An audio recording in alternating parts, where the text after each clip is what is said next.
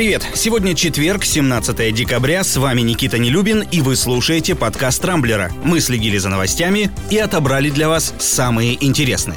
Нежели богато, нечего и начинать. Примерно так можно прокомментировать новость о том, что бедных людей в России в ближайшее время станет еще больше. С таким прогнозом накануне выступил Всемирный банк. По подсчетам аналитиков, к концу уходящего года за чертой бедности могут оказаться 14,2% населения. Это на 2% больше по сравнению с прошлым годом.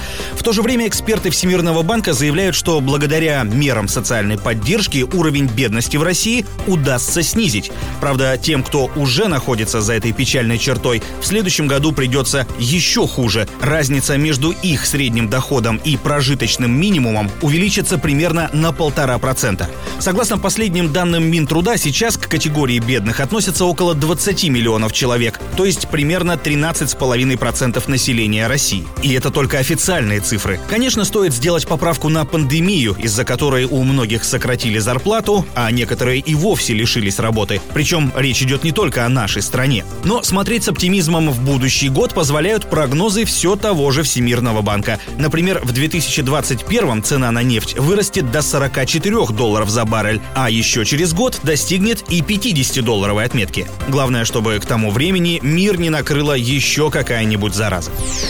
Ну и раз уж заговорили о коронавирусе, мэр Москвы Сергей Собянин накануне в очередной раз пообещал не вводить в столице еще один локдаун. Оно и понятно, только по примерным прикидкам бюджет Москвы за этот год потерял как минимум 600 миллиардов рублей, примерно половина из которых как раз незапланированные расходы на борьбу с ковидом. Считать деньги в мэрии, безусловно, умеют, поэтому и избегают всеми силами повторного локдауна. По словам Собянина, город будет жить с мягкими ограничениями еще несколько месяцев, а к доковидной жизни москвичи смогут вернуться только после массовой вакцинации. Кстати, прививку сделали уже около 12 тысяч жителей столицы. Между тем, московские власти одобрили очередной, уже пятый пакет мер поддержки бизнеса из пострадавших отраслей. Но, судя по всему, эффекта от них до сих пор никакого. Заведения общепита, магазины и фитнес-клубы в городе продолжают массово закрываться.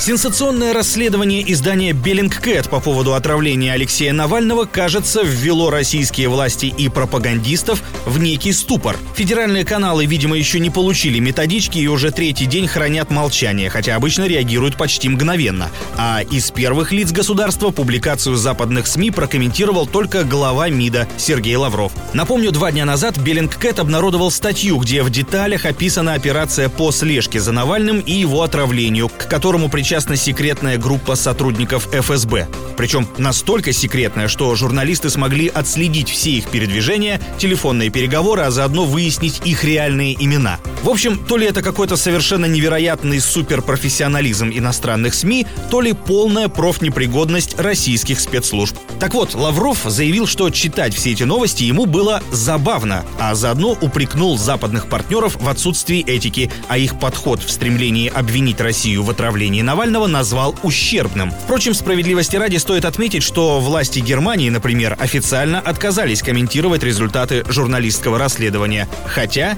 и приняли их к сведению. Странная и, я бы даже сказал, бесноватая история произошла в селе Акишино Нижегородской области.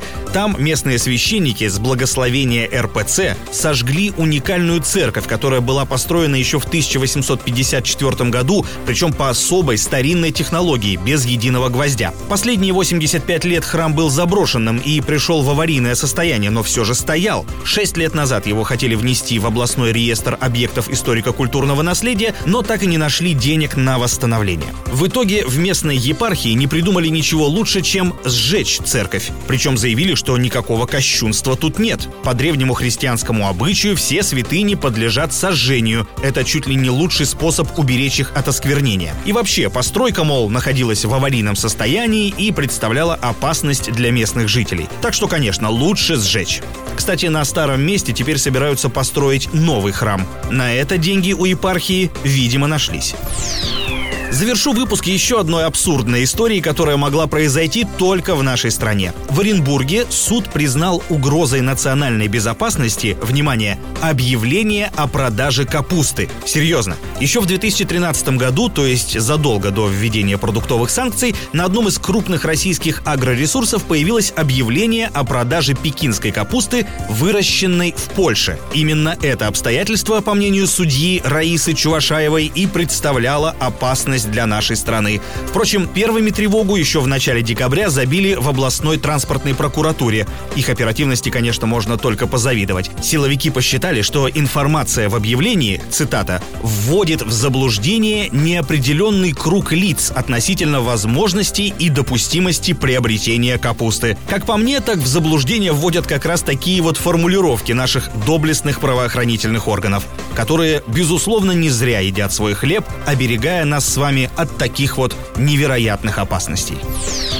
На этом пока все. С вами был Никита Нелюбин. Не пропускайте интересные новости, слушайте и подписывайтесь на нас в Google подкастах и CastBox. Увидимся на rambler.ru. Счастливо!